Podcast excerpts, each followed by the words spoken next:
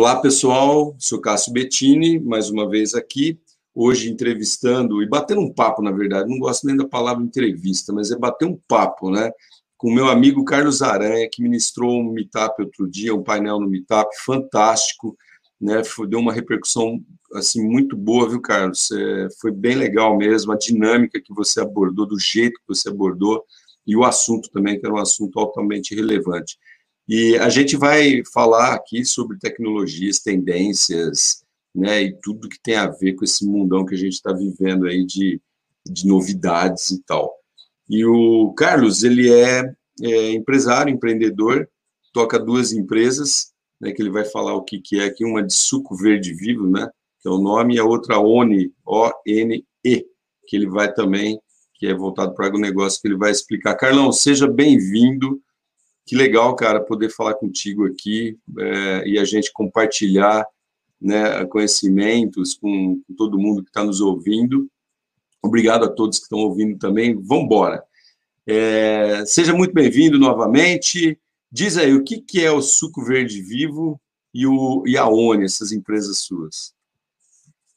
Cássio, eu queria deixar bem claro que é um privilégio estar do seu lado, cara, na telinha aqui, muito legal. E nós estamos aqui no interior de São Paulo, nós somos aqui da região de Aracatuba, Santa Adélia, Catanduva, Rio Preto, e em 1989 eu resolvi voltar para a roça, né? Porque, pô, você tá, você nasceu na roça, eu era sonâmbulo, então a madrugada inteira eu ficava andando no sítio do meu avô lá em Santa Adélia. Chegava em casa cheio de carrapato. Quantos anos você tinha? Ah, comecei a andar, eu já alcançava aquela tramela, sabe aquela tramela da porta? Sim. E saía andando. É, a minha avó falava que quando eu voltava cheio de crina de cavalo e carrapato, eu estava com o saci pererê, né, fazendo trança em cima do cavalo, no pelo. Eu subia no, em cima do cavalo no pelo, né? sem é. cela, e Chegava do mato, né, cara? Do, do, mato. Você era um no mato, do mato. Né? No mato, imagina. Mas, no mato. Pequenininho. E de vez em quando eu chegava cheio de barro, pé cheio de barro. E minha avó falava que eu estava falando caiara com a sereia. Eu ia lá no brejo, né? ficava andando. Ma, lá, ma, mais andando, lúdico, né? hein, mais lúdico que isso, né? É impossível, né? Sítio do pica-pau amarelo total, né, cara? Meio do mato é, mesmo. É que a água é que a água de Santa Adélia é meio alcalina, sabe? Então lá você fica, eu já era meio perturbado, então quando eu nasci lá em Santa Adélia, eu fiquei mais, né? Aquela, você sabe, né? Fala com o Laerte, ele vai ficar bravo comigo que eu tô citando ele. Ele me conhece. E, e aí, e aí, e aí? Ele mora em Birigui, né? E aí, cara, eu, eu saí de casa com 16 anos, e aí chegou em 1989, eu estava com 25 anos, eu falei, pô, eu não posso ficar sem roça, né, cara? Eu não posso ficar sem. Então, já já estava perdendo o barro do pé, né, o Cássio? A gente pois não é. consegue nunca limpar, né? Tá cheio de terra. Aí eu comprei um sítio, eu tinha um dinheirinho, o Collor ia dar aquele bote, sabe, do Collor? Ele ia dar um bote, né? Muita gente não aí, lembra, isso aí foi em 89. É, né? Foi eu estava com dinheirinho aplicado, lembra né? Tinha que aplicar, né? 80%, Sim. era 80% também, lembra? Você tinha que isso. aplicar, senão você perdia tudo. E eu olhei para cima, olhei para baixo, falei, isso vai dar uma merda federal. Aí eu comprei um gurgel lá em Rio Preto, meu pai morava em Rio Preto na época, ele tinha saído de Santa Adélia, mas uma época lá, depois fui para Jundiaí. Comprei um gurgel, um X12, e fui para Minas, e lá que eu morava na cidade né, do Rio de Janeiro, mas eu estava lá por acaso, né? Eu, foi assim uma coisa do destino, eu não queria ficar lá. Acabei ficando 15 anos, cara, na cidade do Rio de Janeiro. Imagina um caipira morando no Rio de Janeiro, né? Fiquei doido Nossa. lá, né? Apaixonei. Casei com carioca e tudo mais que você imagina. Legal, legal. E aí eu comprei um sítio de cinco alqueires e meio no sul de Minas, que é um meio do caminho, né? Minas Sim. é o meio do caminho, né? Minha alma é mineira meu sangue é paulista e meu coração é carioca. Deu zebra. E eu comecei a mexer com essa questão dos recursos hídricos eh, e do agronegócio sustentável. Eu queria entender por que, que meu avô, por que, que meus tios, meu pai tinham uma bronca de ser produtor rural. Cássio, por que, que você né, putz, reclamar, puta, não consigo ganhar dinheiro, tenho luz elétrica, não tenho carro, não tenho sapato, todo mundo ferrado, né, meu? E aí vinha o cara com um caminhão lá, comprava tudo, né, Cássio? Preço de banana, né? Banana Sim. tá cara agora. Antigamente era barata. E deitava e rolava em cima do, né, de tudo, né, Cássio? Sim, do produtor, do né? rural lá, pastando, né, meu? Sempre, né? O Jeca Tatu, né? Cheio de Sim. lombriga, bicho de pé, carrapato, né? Aí, você né? começou, né? aí você começou a desenvolver algumas coisas, então, nesse sentido. Pra... Eu, eu, assim, comecei com 25 anos a entender por que, que o agronegócio brasileiro é uma coisa sustentável para poucos. Por que, que o agronegócio brasileiro é sustentável para poucos? Aí eu fui entender um negócio chamado valor agregado. Como é que se agrega valor ao produto que você está vendendo na casa? Como é que a gente está? Nós estamos trabalhando aqui com internet, né? E como é que nós agregamos o valor ao nosso produto, ao nosso serviço, que nós estamos discutindo aqui. Eu estou com 56 anos, ou seja, já fazem já né, quase 31 anos que eu tentei entender. Estou tentando entender ainda o que é o agronegócio sustentável. E estou partindo agora para o agronegócio é, agronegócio autossustentável, que é mais uma coisa meio autista e meio sonâmbula, né? Porque eu estou cego, né? Estou andando no meio da floresta. Então, e no teu ponto de eu... vista, o que é o autossustentável? O agronegócio autossustentável? Olha, Cássio, eu estou estudando ainda. Eu estou tendo um mentor lá da Softex de Campinas, que a prefeitura de Jundiaí, né, meus pais moram lá. Aí, em 2000, eu fiz uma proposta para um senhor da prefeitura de Jundiaí chamado Jaime Martins. Ele era diretor de Relações Internacionais da prefeitura de Jundiaí. Ele morou 20 e poucos anos na China. Cara, assim, brasileiro, aqui de perto né? Esqueci o nome. Pederneiras, ele é de Pederneiras. Deve estar com uns 90 anos. É.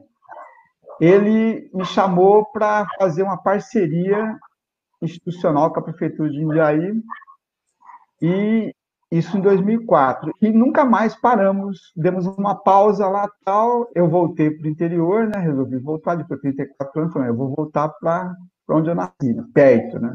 Errei o alvo, mas estou 150 quilômetros de Santa Adélia. E se eu soubesse que era tão bom, eu tinha voltado antes, Cássio, mas não dava, né, meu?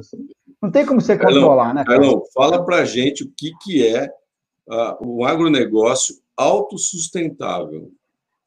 Então, Cássio, a, a primeira coisa que nós temos que ter é infraestrutura sustentável. Você não pode depender de energia elétrica, você não pode depender de mobilidade, de transporte, que você não seja dono de toda a cadeia produtiva, desde o combustível até a manutenção disso. Deixa, você não pode deixa, depender do. Deixa eu, deixa eu tentar entender, então. Vamos supor assim, vou pintar um quadro aqui. Vamos supor que você fecha uma área, né, uma terra, né, fechou essa área e essa área lá dentro, você não precisa nada externo para poder, para ela produzir. Isso seria o autossustentável? Bem grosseiramente falando? Eu estou chegando na infraestrutura e na produção. Eu não tenho condições de falar do resto. A infraestrutura seria o quê? A parte de energia, a parte de transporte, mobilidade e a parte de armazenamento. E, a, e como você fazer o cultivar. O tipo é. de cultura que você vai colocar no campo, agregar valor e não depender de insumos externos. Ah, então. Não depender de. Tá. Isso é em termos de infraestrutura e de produção. E de distribuição, certificação e tudo mais. Ah, eu estou com a mão amarela porque eu estava tava, tava cortando cúrcuma. Mas, mas, não liga, não liga não, porque não liga não que o pessoal ah, não está vendo. É cúrcuma, tá vendo? mas, não é não nada... liga, mas não liga que o pessoal não está vendo, a gente só está é, no não, áudio. Pode, já, já, falaram que isso aqui. Ah, o que, que é isso aqui? Eu falei, isso aqui é cúrcuma. É ah, cúrcuma. porque pensa que é maconha, alguma coisa assim. Sei lá, né? os caras. de paia, né? É, é qualquer coisa. coisa né? Hoje em dia, né, meu? Se você deixar. Não, mas né? peraí, peraí, só para a gente voltar aqui, para entender bem. Legal, você está trabalhando há muito tempo em descobrir mecanismos para tornar uma área autossustentável. Né? Para quê? Para produzir alguma coisa com valor agregado. Está correta essa afirmação? Sim. Tá? Que legal. Exatamente. E hoje você toca, você toca essas duas empresas, uma que é de alimento, que é a Suco Verde, né? Suco orgânico verde, ou suco verde orgânico, não sei, e essa outra suco verde que é vivo. Suco verde vivo, desculpa. E a outra é o a ONI, que é, quer dizer o que essa sigla? ONI. ONI quer dizer orgânico, natural e ecológico. E ecológico que é esse voltado para o agronegócio, não é? É, essa tem infraestrutura. Hoje, tá. Hoje, por exemplo, se alguém quiser contratar o Carlos para desenvolver algum trabalho desse gênero numa área que ele tem, num sítio, né, ou enfim, se ele quiser desenvolver alguma coisa nesse sentido de chamar, você pode ajudar como? A primeira coisa que a gente tem que fazer é, seria nós, que é uma equipe multidisciplinar, tá? Eu não sou engenheiro agrônomo, a minha área é TI, e todo cara de tecnologia da informação é enxerido, né, Cássio? Quer se meter Sim. com tudo.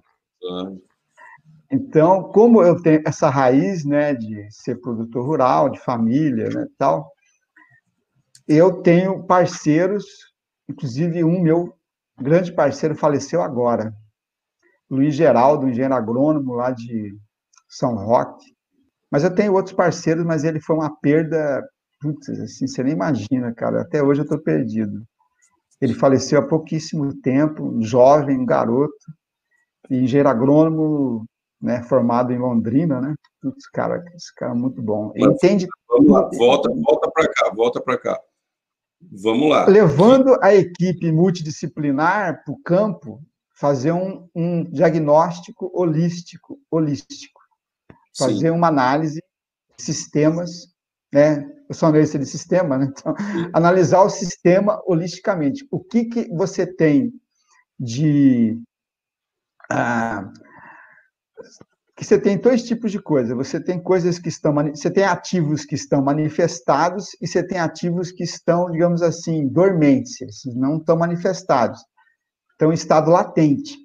Então você tem que saber os ativos, que eu só trabalho com ativo, tá? Eu não trabalho com passivo, esse negócio, ah, você está doente, essas coisas, não. Todo mundo é doente. Então vamos pensar no que você tem de saúde. Né? Você tem saúde, aqui, ali e tal. Né? Então, os ativos que estão em estado manifestado, ele fala, ó, você já tem isso, não precisa gastar. Você já tem um ativo, em termos contábeis, tá? Vamos falar em, em termos financeiros, em termos de contabilidade. Você tem os ativos aqui, porque tudo, eu pego a contabilidade do cara, o balanço patrimonial, eu pego o demonstrativo do resultado de exercício e pego fontes de uso de recursos. Eu também não sou economista, mas também me meto um pouco nessa coisa.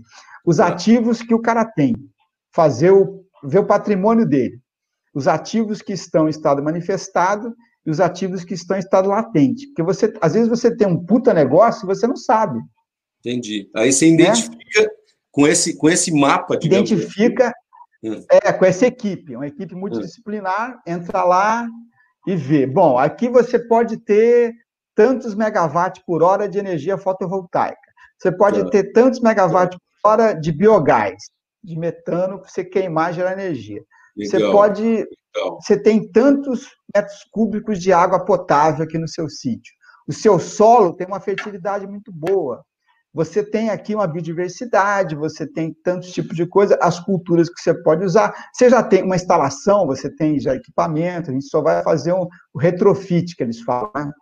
Fazer o retrofit é você, você tornar a coisa ecologicamente sustentável. É, é, é, ecolo, é, amigavelmente sustentável, né? Eco-friendly, né? Que eles falam. Legal, então, você sabe, então você, sabe tem... que está falando, deixa eu fazer até um parênteses é, num dos, dos Walking Together, acho que foi na segunda edição que nós fizemos aqui em Birigui, veio um, um, um cara top, Paulo Dancieri, da Coima, né, que ele fez uma apresentação fantástica, e ele mostrou que, o, através dos estudos, enfim, que ele fez, ele mostrou que o Brasil poderia produzir muito mais do que ele produz. Né? Ele, ele falou mais voltado para a agropecuária. que poderia produzir muito mais. Eu sei que a tua área está falando um pouco mais voltado talvez ao agronegócio, e, bom, agronegócio inclui agropecuária também, né? Então, ele mostrou, ele falou, se utilizasse um pouco mais, utilizasse um pouco mais de, de recursos e tecnologias e de inteligência no negócio, poderia produzir muito mais do que se produz. Né? E essa linha que você está falando, na hora que você estava comentando, de identificar todo o potencial de uma área, né, de uma terra, né, o que, que ela pode promover ali, eu estou achando bastante interessante. E no teu ponto de vista, você acha que tem muita gente, muito dono de propriedade, que não aproveita adequadamente as terras? Cássio, 90% da área agrícola brasileira é, é, é, é não é mal é utilizada, não é nem subutilizada.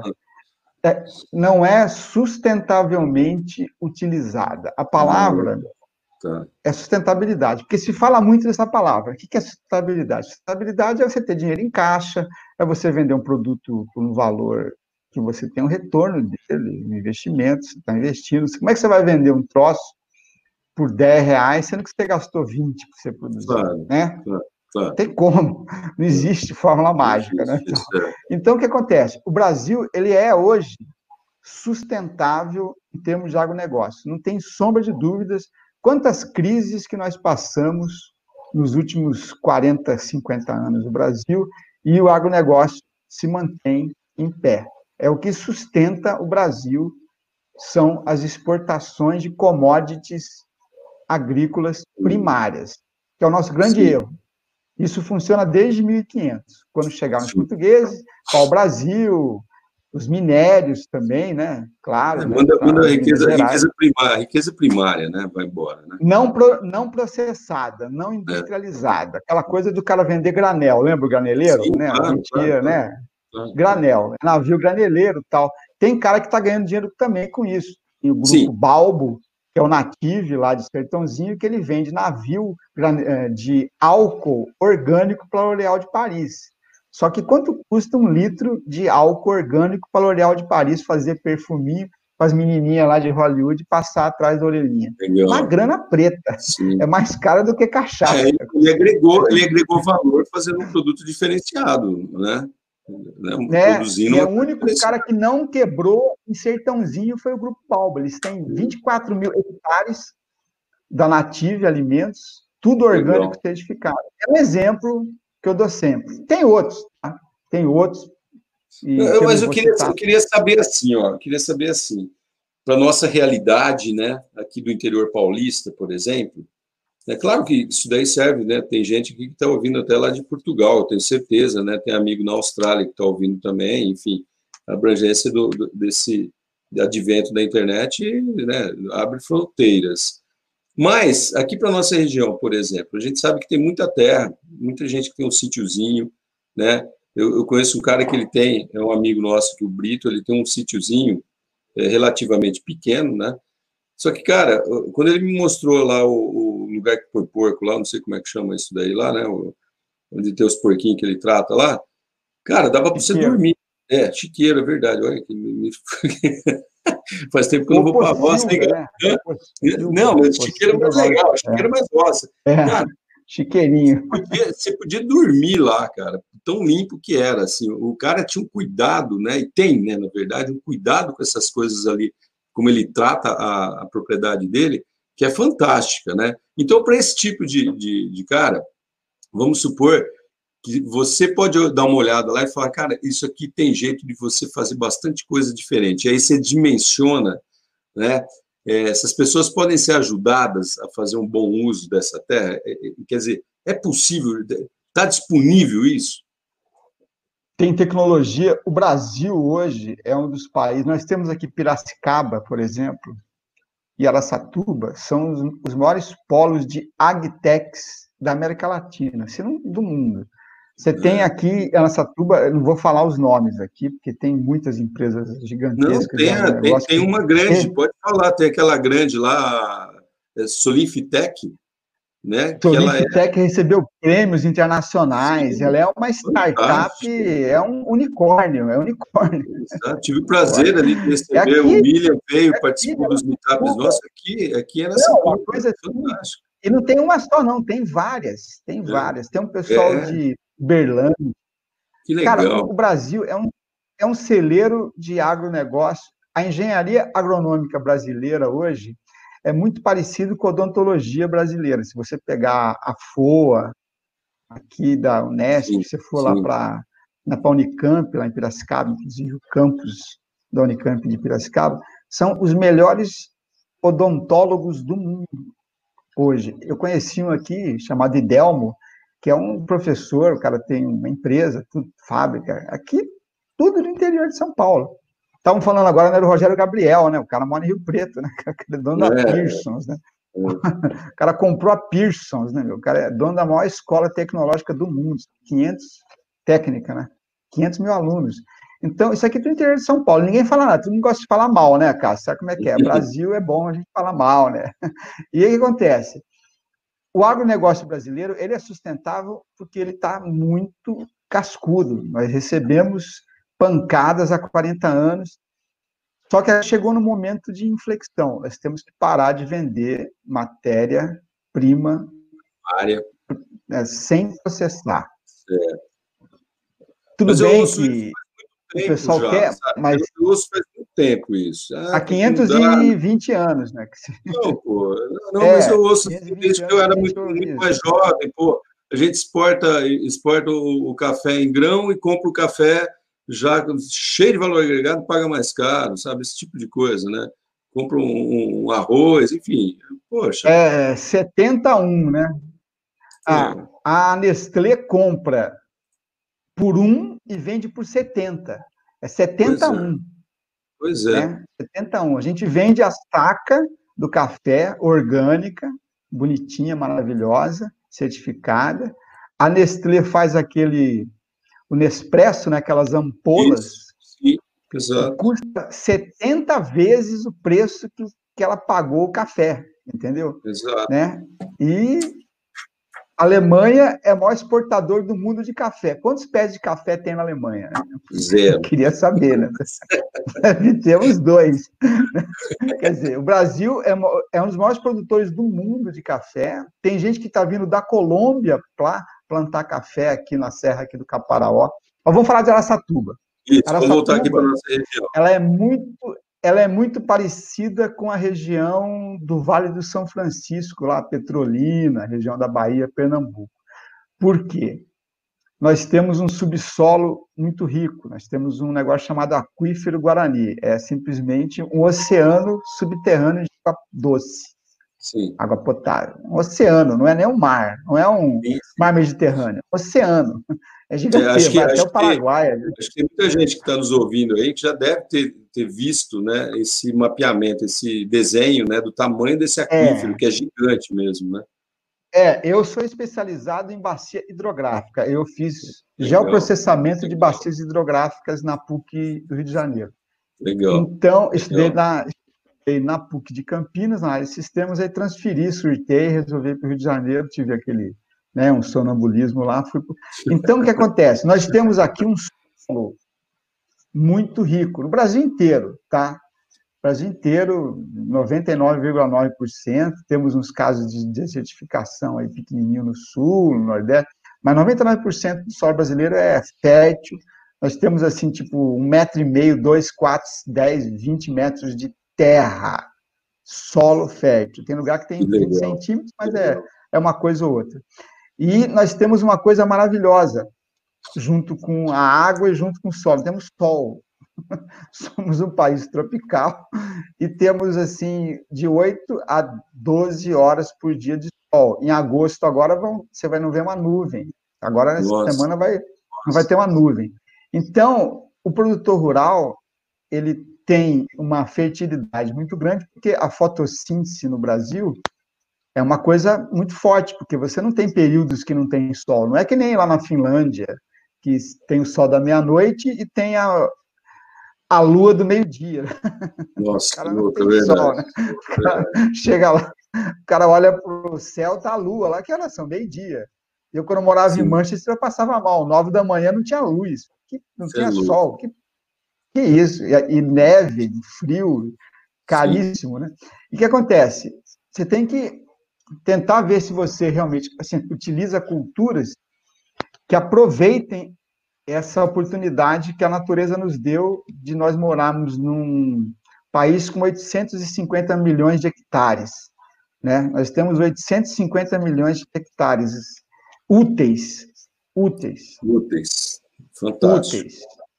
É o quinto país em área do mundo, mas é o primeiro em área útil. São só, 8 só, milhões só, e meio de quilômetros quadrados. Como eu não entendo nada do agronegócio, mas dá uma recapitulada em algumas coisas que você falou agora há pouco no início da conversa, do que, é possível encontrar dentro de uma propriedade. Né? Energia limpa, aqueles itens lá. Só dá uma recapitulada é, para gente. A infraestrutura, a primeira coisa que nós precisamos, infelizmente, né, depois do Tesla, é energia elétrica. Nós temos que ter energia elétrica e a é. custo zero, Cássio. O negócio de é. ficar pagando, acho legal, tal.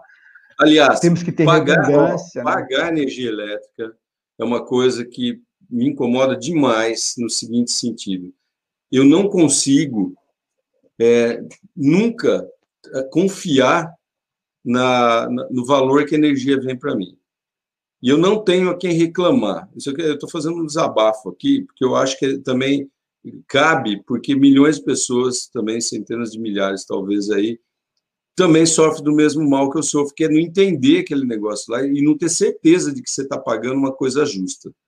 Cara, eu não consigo, já pesquisei, repesquisei, procurei, fui atrás, é, achar, procurar lugares para poder reclamar a respeito disso. Chegamos até a ter debate no, no sentido de cara, será possível que eu possa tirar o relógio de energia da minha casa e tentar me virar sozinho, com lampião, se eu quiser? Sabe assim? E, e, e, algumas opiniões diziam, não, não, não pode porque é obrigatório. Olha só a cultura nossa como é que é, né? E... Eu sou muito suspeito, Cássio, que eu fiquei quase oito anos e meio trabalhando na Eletrobras, no Rio de Janeiro, na holding na ah, sede da Eletrobras. Pô, então me ajuda aí. Eu sou suspeito para falar sobre essa questão da energia elétrica, né? Eu, se vocês quiserem, acho que tem um livro tem um filme chamado A Guerra das Correntes. É um hum. filme novinho, saiu agora, é a guerra entre o Thomas Edison e o Westinghouse. E no meio entrou aquele cara imponderável chamado Tesla. Imagina, final do século XIX, o Thomas Edison, o J.P. Morgan, banqueiro, J.P. Morgan, o Westinghouse e um cara que estava descendo de navio da Croácia, da Sérvia, chamado Nikola Tesla. E a energia elétrica nos Estados Unidos, até hoje, né, mas ela, ela é o que ela é por causa do Nikola Tesla, do Westinghouse e do Edison, né? E do Thomas Edison. E esse filme mostra, chama Guerra das Correntes. Ah. É um filme interessantíssimo, saiu agora. Dá para ver aí nos. Mas, nos eu, se, eu assistir, se assistir isso aí, além de eu saber da história, né, do, do, da, do nascimento da energia, eu vou também ter explicação para essa dúvida terrível que eu tenho de não confiar na Exatamente. conta de luz tem tudo lá. Na verdade, o Deep Morgan, ele é o cara que ele trava tudo, porque o Tesla e o Westinghouse, eles queriam que a energia elétrica fosse uma coisa muito parecida com a internet hoje. Porque depois que o Sérgio Mota ele privatizou a Telebrás, nós somos uma potência mundial de tecnologia. Quanto que custava um telefone fixo em 94?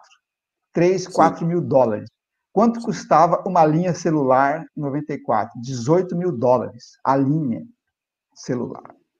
Hoje você compra um telefone celular e você ganha dois chips, duas linhas. Não. Você tinha que declarar imposto de renda. Mas me fala você, o seguinte, não, é, é, claro isso, todo mundo até lembra. Me fala o seguinte, só concluir esse negócio da energia para voltar no, nos tipos de recursos que a Terra pode promover para o cara, que ele pode fazer dentro da Terra. Mas só para fechar esse, esse parênteses da energia, cara, é, me diz uma coisa, vou confiar em ti. Posso ficar tranquilo com o tamanho da conta que está chegando aqui? É justo? No teu ponto de 50% vista. 50% da conta de energia elétrica, 49,7% são impostos. É que nem cigarro. Tá, entendi. Tá. Então, tá, tá claro, tá, não precisa falar mais nada, fechou o assunto aí, já, já fechou o assunto 49, aí. 50% é, da conta de energia elétrica, vão subir agora 20% a conta de energia elétrica. As Fantástico. distribuidoras já espetaram na, na ANEEL um prejuízo de 20%. Nosso, o custo do nosso megawatt-hora é o mais caro do mundo, se você pensar em termos de possibilidade. O Chile, que é uma tripa pequenininha, 50% do ano você não paga a conta de luz elétrica na China, na, no, no Chile. Chile. O Chile, desculpa, o Chile, Sim. ele manda a conta de energia elétrica zerada durante seis meses no ano para o consumidor, porque eles têm energia fotovoltaica. Num paredão, eles têm um paredão lá, eles moram no, no, numa montanha no, nos Andes, eles só, só só tem sol 50% do tempo, Não. diferente tá. de Satuba, que tem sol o tempo inteiro. Mas, Carlão, vem cá, vamos, vamos, voltar para a Terra de novo. Aí é o seguinte, é, Legal, cara, é isso aí. É, metade é, é, é, imposto e sabe Deus, outro, outra parte é para outro, vai saber, é, como é que chama? É, é vai saber é se uma... você está bem aferido lá. Né? Não, não, então, metade é imposto, grande parte é incompetência administrativa né, e até técnica. Então, quer dizer, a gente paga caro por incompetência geral e roubo, vamos dizer assim. Tá bom, era só isso que eu queria ouvir. É, e, seria algo pra, assim, né? Não estou tão algo fora. Assim é, não estou tão fora aqui e posso ficar puto à vontade com, esse, com essa conta que chega para mim, beleza. Quando eu estava na Eletrobras, não, cara. Não, peraí, peraí. Não. Eletrobras, ah, pode falar, pode a falar. perda de consumo, a perda de consumo da geração de distribuição era de 25%. Ah, então, a perda de então, consumo. Então tá, é incompetência a isso daí. Perda, é a perda, tá incompetência, é. tá? Mas beleza, vamos é. voltar aqui para o nosso agronegócio. Vamos voltar para essa. É, relembra lá aquilo que você estava falando, o que, que é aproveitável dentro eu vou ser preso daqui, eu vou ser preso. Vou ah, não vai. E outra, se for, vamos junto, eu vou junto contigo, fica tranquilo. A gente vai junto lá e fica batendo é, papo. Um advogado bom para pagar fianças. Não, não deixa ser advogado. Lá tem o Marcelo Arruda também, que já gravou o podcast, ele pode nos ajudar. Mas vamos lá. Dentro da propriedade, uma propriedade. Se eu tenho uma propriedade aqui, uma chacrinha, ou até mesmo um ranchinho aqui na beira do, né, do Tietê ali, é, e eu quero aproveitar o máximo ali dentro, eu quero realmente tirar os recursos ali, sem ferir a terra, o tal do autossustentável aí. É, quais são as coisas mesmo que você tinha falado lá? Relembra para gente. Olha, a primeira coisa é o sol que é de graça ainda, né, Cássio? Então, dá é para gerar energia com ele, dá para. Painéis fotovoltaicos e também aquecimento, né? Você tem a parte de aquecimento, que eu acho interessante, tal, não é ruim aquecimento. É uma tecnologia um pouco mais antiga, mas Birigui, por exemplo, tem um parque tecnológico de aquecimento solar. Isso, exatamente, é isso aí. Né? E a questão dos painéis fotovoltaicos. Né? O Brasil ele exporta todo o quartzo, todo o silício bruto para a China e compra painel fotovoltaico. É. Todo o quartzo, todo o silício que a China usa para produzir os painéis fotovoltaicos são do Brasil. Putz, mais uma vez caiu nisso, correu nisso. É, vamos voltar, vamos voltar para a propriedade. Assim. Vai. Mas eu é. estou pensando aqui o seguinte: alguém pode estar nos ouvindo que tem uma propriedade. Né? E ele fala: caramba, velho, eu, eu preciso, eu só estou gastando dinheiro lá dentro, eu gostaria que ela fosse sabe? Que, que ela não desse tanta despesa para mim e funcionasse. É, por exemplo, se você tiver. Eu não tenho os números fechados, porque isso vai ficando cada vez mais tecnologicamente uh, sustentável. Mas se você tiver lá dois hectares, por exemplo, de terra, você consegue produzir, digamos assim, uns 2 megawatt hora de energia elétrica. 2 megawatt-hora. Põe aí 8 horas. 2 megawatt-hora hoje, você consegue. É, um dois, mais ou menos uns 2 hectares. Põe um pouco menos aí. Não, mas assim, um só com sol. Meio. Com sol. Só com. Isso é fotovoltaico.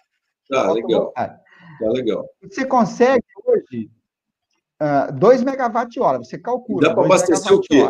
Dá para abastecer o quê com esse megawatt? 2 megawatts é um absurdo. 2 megawatts é uma coisa assim, hora, né? É, tem que ter um engenheiro elétrico comigo aqui, né, para a gente conversar sobre isso. Mas uh, você não vai usar nem metade disso, até menos.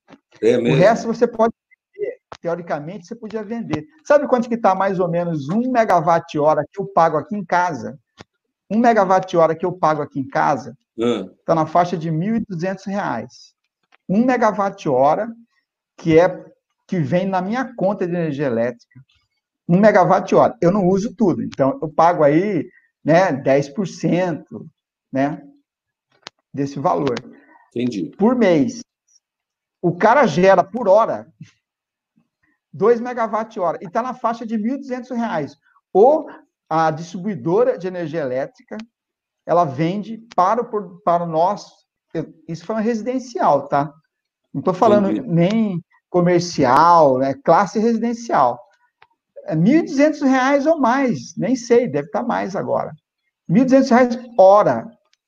Mas aí muita hora. gente fala assim, muita gente fala assim, ah, mas eu vou gastar uma baita grana aí para poder fazer isso, tal, e quando Olha, para você retorno? ter na sua casa hoje, isso é um caso real. Eu tenho um parceiro em Penápolis, ele instalou cinco sistemas fotovoltaicos com os painéis da melhor qualidade. Não vou falar o nome aqui, tal da, né, que, né, que fabrica o painel solar fotovoltaico. Os caras gastaram, acredito eu, na faixa de 15 mil reais. E os caras, eles não. Isso residencial, 15 mil reais. E eles estão autossuficientes de energia elétrica durante o dia. Eles tiraram o relógio? Tiraram o relógio? Não. É proibido você fazer isso. A não ser que você viva num local que seja sem energia tá elétrica, chamam de off-grid. Aqui hum. nós temos um negócio que é uma lei brasileira. A ANEEL é uma quadrilha das empresas distribuidoras, geradores e transmissores de energia elétrica. Já vou ser preso de novo, mais uma vez, mais um processo. Eu vou junto, eu vou junto, vou junto. A ANEEL, ela protege Sim. a empresa que vende e desprotege quem consome energia elétrica no Brasil. Quer dizer, eu sou obrigado. A, Se eu quiser tirar o relógio, é verdade. Não, mesmo. é uma lei. posso tirar. É uma lei, é uma concessionária de energia elétrica. Ela tem a concessão. Você sabe que é concessão, né? Ela tem a concessão Sim. do governo federal, estadual, bababá, municipal, às vezes. Se eu quisesse, então aquele negócio, se eu quiser viver mesmo que sem energia, falar assim, ermitão total, ermitão não, né? Assim, eu viver com lampião e vela, eu não posso.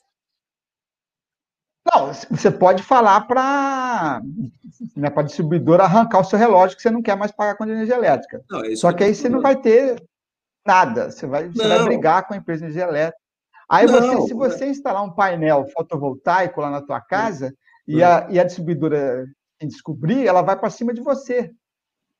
Entendeu? Ah, caramba. Quer dizer, eu não sou proibido de, eu não sou proibido de, de não querer energia. Viver sem energia elétrica. Então, mas também mas não, não pode gerar energia. Sem a bênção deles. Mamma mia. Tem gente que faz isso, só que é perigoso, porque tem uma lei, existem leis. Quem, quem tiver nos ouvindo, viver... ó, quem, quem tiver nos ouvindo aqui, que tem um contraponto presa, né? isso, não, não, esquenta com isso, não, é posição, a gente sabe. Mas quem estiver ouvindo aí que, que contrapõe esse, né, esse ponto de vista ou essa afirmação que a gente está tá aqui tornando pública, vem falar também, me liga aí, vamos, vamos gravar se for o contrário disso, né? Porque é, vale a pena esse debate, bastante, eu acho. Né? A gente tem que parar de ser bobo né? e, e também não cair nesse, nessas historinhas aí. Bom, continua lá, Carlão. É, tem muita coisa, né? O que acontece? Você hoje tem a AB Solar, Associação Brasileira das Empresas de Energia Fotovoltaica e Solar. Eles estão acampados em Brasília, porque existe um projeto de destruição das empresas de energia fotovoltaica brasileira. Nossa. A quantidade de empresas de energia fotovoltaica que estão quebrando no Brasil é absurda. Eu estava lendo hoje, parece que com essa crise que eles né, sintetizaram aí, Sim. 90% dos negócios com fotovoltaica paralisaram no Brasil. Não é possível. 90%, 90% dos, né, e vai subir 20% a conta de energia elétrica. Itaipu está sem água, Itaipu não tem água. O, o Rio Paraná secou e nós usamos petróleo, nós usamos carvão, gás, óleo diesel para gerar energia elétrica nas termoelétricas que foram instaladas em 2001, quando teve o primeiro apagão, que foi o grande erro do Brasil, foi em 2001, quando não foi privatizada a Eletrobras, só foi privatizada a Telebrás. Mas aí o Sérgio Mota faleceu, não deu tempo de privatizar a Eletrobras. E nós pagamos hoje R$ 1.200 megawatt-hora, sendo que a gente podia pagar que nem o Chile, seis meses no ano, não ter conta de energia elétrica, zerada. Dizer, pelo menos para metade Brasil, cairia, né? Não, o Brasil é o maior assim, produtor de energia fotovoltaica latente do mundo. Só isso que você imagina. Latente, porque ninguém usa, é proibido as distribuidoras, a ANEEL, de, sabe aquele negócio de você você criar dificuldade para vender facilidade, sabe aquela coisa? Ó, eu não, não, tenho dúvida. Ó, no ramo deixa, deixa, deixa eu falar uma outra coisa. É, nossa, nesse é ramo é muito louco. mundial. Eu vou, eu vou comentar em outro, em outra. Não, vou comentar agora já. Olha só que louco que aconteceu, para ver como que isso é uma verdade e, né, e esse país aí a gente tem sofre extorsão direto, né? E sem a gente perceber, porque a gente é meio que subserviente, né? É, o, o, povo todo, né? É, é um povo meio que. Bom, olha o que aconteceu comigo. Eu recebi uma multa, que hora que eu fui verificar essa multa, eu, fui, eu falei, cara, não é possível, tem alguma coisa errada, eu preciso confirmar essa data. Foi num domingo à tarde, em determinada região, procurei o quilômetro que eu estava lá, eles estavam falando que eu estava, que era 80 km por hora, ali o limite, né, e eu estava 88 por hora. Né, e eu, pô, aí eu já, aí eu já fiquei invocado com esse negócio. Aí a hora que eu achei o lugar, o lugar, era 90 km por hora uh, o permitido. Aí eu falei, vou recorrer, porque os caras estão me enganando. Vou recorrer nesse negócio. Fui ver em letras miudíssimas que vem ali naquele, papelzinho asqueroso de multa, miudíssimas, falando o que, que você tem que fazer para recorrer. Cara, tem que ser é, tem que ser por correio, cara, não pode ser por internet. Você tem que provar algumas coisas, e aí vem o golpe. Em determinado momento, fala assim: ó, você tem que mostrar a tua carteira, tem isso, aquilo, não sei o quê e você tem que mostrar que você está pago, está em dia com, né, com a PVA. PVA. Velho, eu falei, que grandíssimos filhos de uma puta. Porque o, o, sujeito, se não tiver com, com coisa, ele não pode reclamar, ele tem que pagar, velho. Um, ele tem que Cala pagar uma coisa. Cala a boca, uma coisa que foi roubada, meu. Foi indevidamente aplicada. Olha que coisa de louco que é esse país que a gente vive, né? Então, isso é, deixa a gente transtornado de raiva, né? Porque você fica de mãos atadas, é o que você acabou de falar, Carlos. Eu imagino como que não deve ser esse lobby gigante aí, né? Dessas companhias, falar, cara, é, é assim que a coisa funciona, cala tua boca aí, paga e fica quietinho, e não tenta tirar isso da gente, não, né? Que é, que é isso que você está dizendo, né? É, eu acho o seguinte, cara, deixa eu ficar no centro aqui do negócio. Eu acho o seguinte, cara, uh, o ramo de energia elétrica de energia, vamos falar de energia, vamos falar de, né, de combustível, vamos falar de uma coisa mais abrangente. Né? Ah, o, o, Ford modelo T era elétrico, era o Ford modelo T, a Ford, o Henry, o Henry Ford, ele inventou um carro elétrico. É isso e, quando? Lá, no início, quando 60, começou, o primeiro modelo T é século 19 para 20. O primeiro modelo T era elétrico. Aí o JP Morgan falou: não, eu não vou financiar.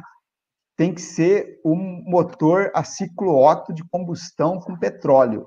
Está entendendo? Caramba, a jogada. É. Então, é a jogada. O Tesla ele inventou a transmissão wireless de energia elétrica. Caramba. Você receber, energia. É, ele inventou o wireless, ele inventou o celular, ele inventou. Ninguém sabe que os Tesla inventou, na verdade, está tudo meio escondidão lá. O Elon Musk que comprou bastante patente dele, né? Por isso que botou o nome Tesla. Bateria Sim. de carro, Tesla inventou Sim. tudo. Né? E o que acontece? Era para todo mundo não estar tá pagando conta de energia elétrica desde a época do Tesla. Era para estar tá todo mundo usando carro elétrico desde a época do, do, dele também, desde o início do século XIX. Era para todo mundo estar tá usando veículo elétrico, é, era para estar todo mundo estar autossustentável desde o século XX, início do século XX. Vamos falar em 1900. Caramba! O que, que é isso? Há 120 anos atrasados, né? 120, né? Lembra dos 120 mil, né? 120, sim, sim, 120 sim. anos atrasados, porque o Tesla, ele inventou isso, só que como o Deep Morgan, e não só o Deep Morgan, né?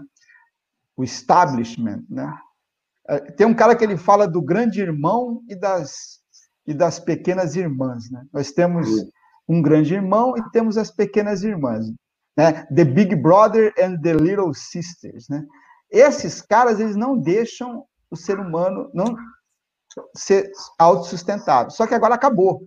O petróleo bateu menos 35 dólares. Imagina, você tem que pagar pagar para entregar petróleo e tem que pagar para estocar 35 dólares o barril. Aí o Trump foi lá, tentou arrumar a casa, tal, pá, mas está 18 dólares o barril de petróleo. Na época que o Chaves fazia aquela ditadura lá, estava 120 dólares o barril de petróleo. Hoje está 18, quer dizer, não tem ditadura os árabes sauditas, acabou. A Rússia, acabou tudo. Os caras, entendeu? Então, é, o que acontece? Agora é a hora do salto quântico, que a gente conversou naquele dia lá que você fez o meetup lá em Biriguil, décimo meetup. É, o salto é, que eu, quântico. Que eu, que eu organizei e você apresentou, né? Vamos deixar claro. Ah, eu só mostrei que você me deu a brecha lá, você abriu a porteira, eu entrei, né? Eu sou Nossa. maluco, você deixou a brecha. Estou né? há 30 anos aí tentando mostrar um pouquinho do potencial do Brasil, não só eu, e graças a Deus eu tive a felicidade de sabe, trabalhar com pessoas maravilhosas né, na minha vida, né? Almirante Renato Archa, né? General Leônidas Pires Gonçalves, sabe aquelas pessoas assim que eram patriotas mesmo, que não existe mais patriota nesse país, né? Você tem vendedor de alma, né? né? O Hitler entrou na França sem dar um tiro de canhão, né, o Cássio? O Hitler entrou na, no dia 10 de maio de 1940, o Hitler entrou na França sem dar um tiro de canhão. Ele comprou o Congresso Nacional Francês. Ele falou: quanto custa? Ele pegou todo mundo lá, passou a, o rodo, entrou na França e o povo francês foi enganado pela cleptocracia francesa e as mulheres botavam flores nas baionetas dos, das armas dos soldados alemães. E o terceiro Reich destruiu a França. E isso foi em 1940, quer dizer, a gente está em dois, nós estamos em 2020 vendo a mesma coisa hoje no Brasil, né? Os caras eles querem entregar esse país aqui a preço de banana, entendeu? Exato, Congresso Nacional, exato.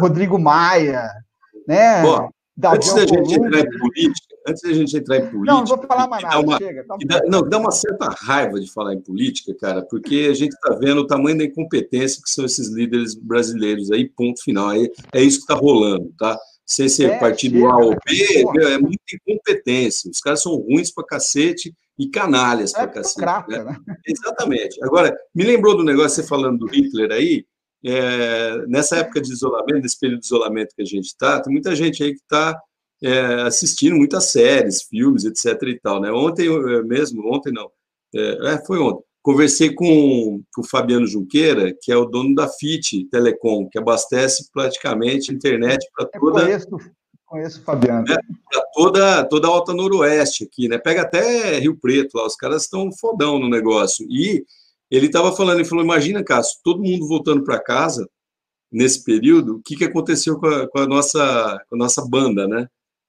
Pô, dobrou, né, cara? Então ele consumia, assim, eu consumia 10, eu passei a consumir 20. Então ele falou, cara, a gente ainda bem, olha que legal o depoimento que ele deu. Ele falou, ainda bem que a gente estava com um plano de, de projeção futura, né? Porque eles têm que investir primeiro para depois poder vender, né? Então eles têm que abrir caminho lá, tal. Ele falou, ainda bem que a gente tinha isso, então a gente estava cheio de banda aí para suprimir essa, essa, essa super né, super é, lotação, vamos dizer assim, né? Então, enfim, todo mundo usando de uma vez. Aí que a gente chega numa conclusão, falando, tá, por isso que uma empresa não pode parar de investir, né? Embora ele, ele tenha investido isso e usado para uma crise, cara, se ele não tivesse feito isso, ele estava ferrado, né? Então, olha que bacana. Aí, falando nisso só, Carlão, só que não era nem isso que eu ia falar, mas... Não, vamos. As séries e tal, e lembrando aí que você falou do, do, do Hitler, né, e tal, tem uma série chamada O Homem do Castelo Alto, cara, que, que é muito interessante. Eles, eles supõem, né, ela é meio sinistra, assim, mas eles supõem que o Japão e a Alemanha tivessem ganhado a guerra contra os americanos e, e, e, e os alemães e os japoneses tomaram os Estados Unidos, colonizaram os Estados Unidos. Dividiram é no meio. Louco, dividiram no meio. E é muito louco isso daí, vale a pena ver. Eu não vou dar spoiler aqui, mas vale a pena ver essa série, que Olha, é muito É, é uma legal. coisa distópica e possibilidade enorme, né? É, com outros atores agora, né? Com outros exato, atores. É, exato, com outra coisa. Que fiquem atentos, olha, uma dica para todo mundo assistir. O Homem do. É, como é que é? O Homem do Castelo Alto. O Homem do né? Castelo Alto, é. Eu acho que o Brasil ele está numa oportunidade de ouro. Você tem ideia? Os Estados Unidos, isso já está desde 2014. Eles vão ter uma seca no meio oeste americano de 10 anos. A última vez que isso aconteceu foi no ano 800 depois de Cristo. A produção agrícola dos Estados Unidos e do Canadá também vão despencar de uma maneira assim grotesca, né? Eles estão fazendo eutanásia em granjas de suinicultura, porque não tem ração e as fábricas né, de produtos estão fechadas. Ah, aí deu 40% da produção agrícola, porque a mão de obra que vai para a colheita nos países ricos da Europa, Estados Unidos, Canadá, é de imigrantes, Cássio. Porque você conseguiu hoje mecanizar o plantio, né? A aragem, tudo. Mas a colheita, no caso da Itália, por exemplo, que é uma colheita de produtos de valor agregado altíssimo, tem que ser feita por ser humano. Só que o negócio do italiano é ficar tomando vinho, comendo chouriço e falando mal do governo. E aí os imigrantes que iam para o campo estão proibidos de entrar na Itália, nos Estados Unidos, no Canadá. A Inglaterra, ela importou romenos para a colheita. Mais de cinco voos charters de romenos foram para a Inglaterra, porque o inglês está lá, paradão, entendeu? E nunca foi o inglês que colhia, né? Nunca foi o americano que ia colher a laranja, a uva, a maçã, era um imigrante, entendeu? E aí esses imigrantes estão proibidos de entrar no país. Então, o agronegócio do mundo inteiro, tirando o Brasil, acabou. A China, por exemplo, a China, ela agora, porque o, lá no hemisfério norte, agora, lá em cima, no norte, é, é primavera, é época de plantio e de colheita. Certas culturas, é pra, tipo maçã, é para colher. Por exemplo, a China é um dos maiores consumidores de trigo. Aí, o que acontece? A China é um país totalmente maluco, diferente do normal. Existem passaportes in, internos. Tem região que você não pode passar, né? Tipo, não, opa, sai do trem que aqui é o seu limite, vai, volta. Aí, esses caras que plantam na China são imigrantes internos, são migrantes, eles migram para certas regiões da China, e agora é época de plantio de trigo, então não tem essa mão de obra temporária, não consegue pegar um trem, um ônibus, um carro, qualquer coisa, para ir plantar trigo, e a China não, não tem trigo. A China é o maior consumidor de trigo do isso mundo. Aí, é, isso aí a gente ouve, então, quer dizer, é fato mesmo, né? Que a gente ouve que o Brasil é o celeiro aí de, de alimento do mundo e parece que é mesmo. Sempre né? foi, desde quando foi. vieram para cá, o, é. Desde do Dom João VI. Você vai lá para aquelas catedrais lá na Europa, o ouro que está lá na parede lá das catedrais, nas estátuas europeias, são todos do Brasil, cara.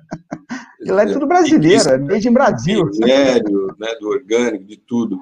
O Carlão, é o seguinte, cara, a gente está chegando aí, ó, acho que a 50 e poucos minutos aí. Já? É, já, cara. Você está vendo como flui, é, é, gostoso pra caramba.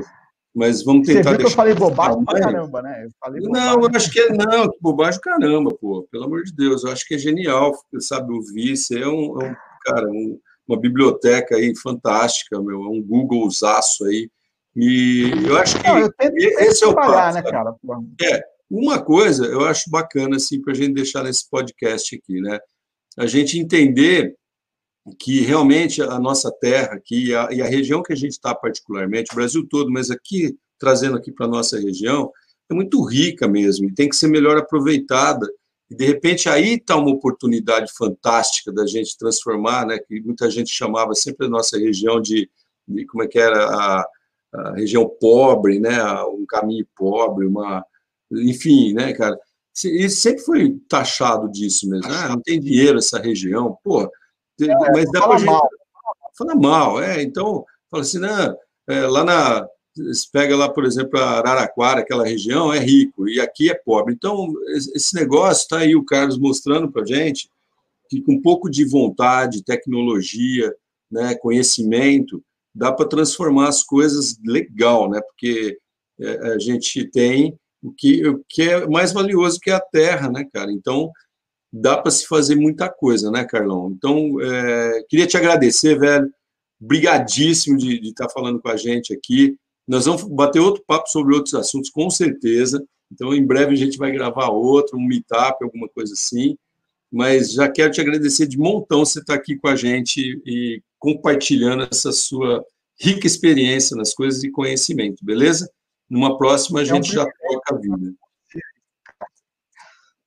Picotou a ligação, picotou. Diga lá. Estar com você aí, Cássio, nessa, Cara, nessa luta aí né?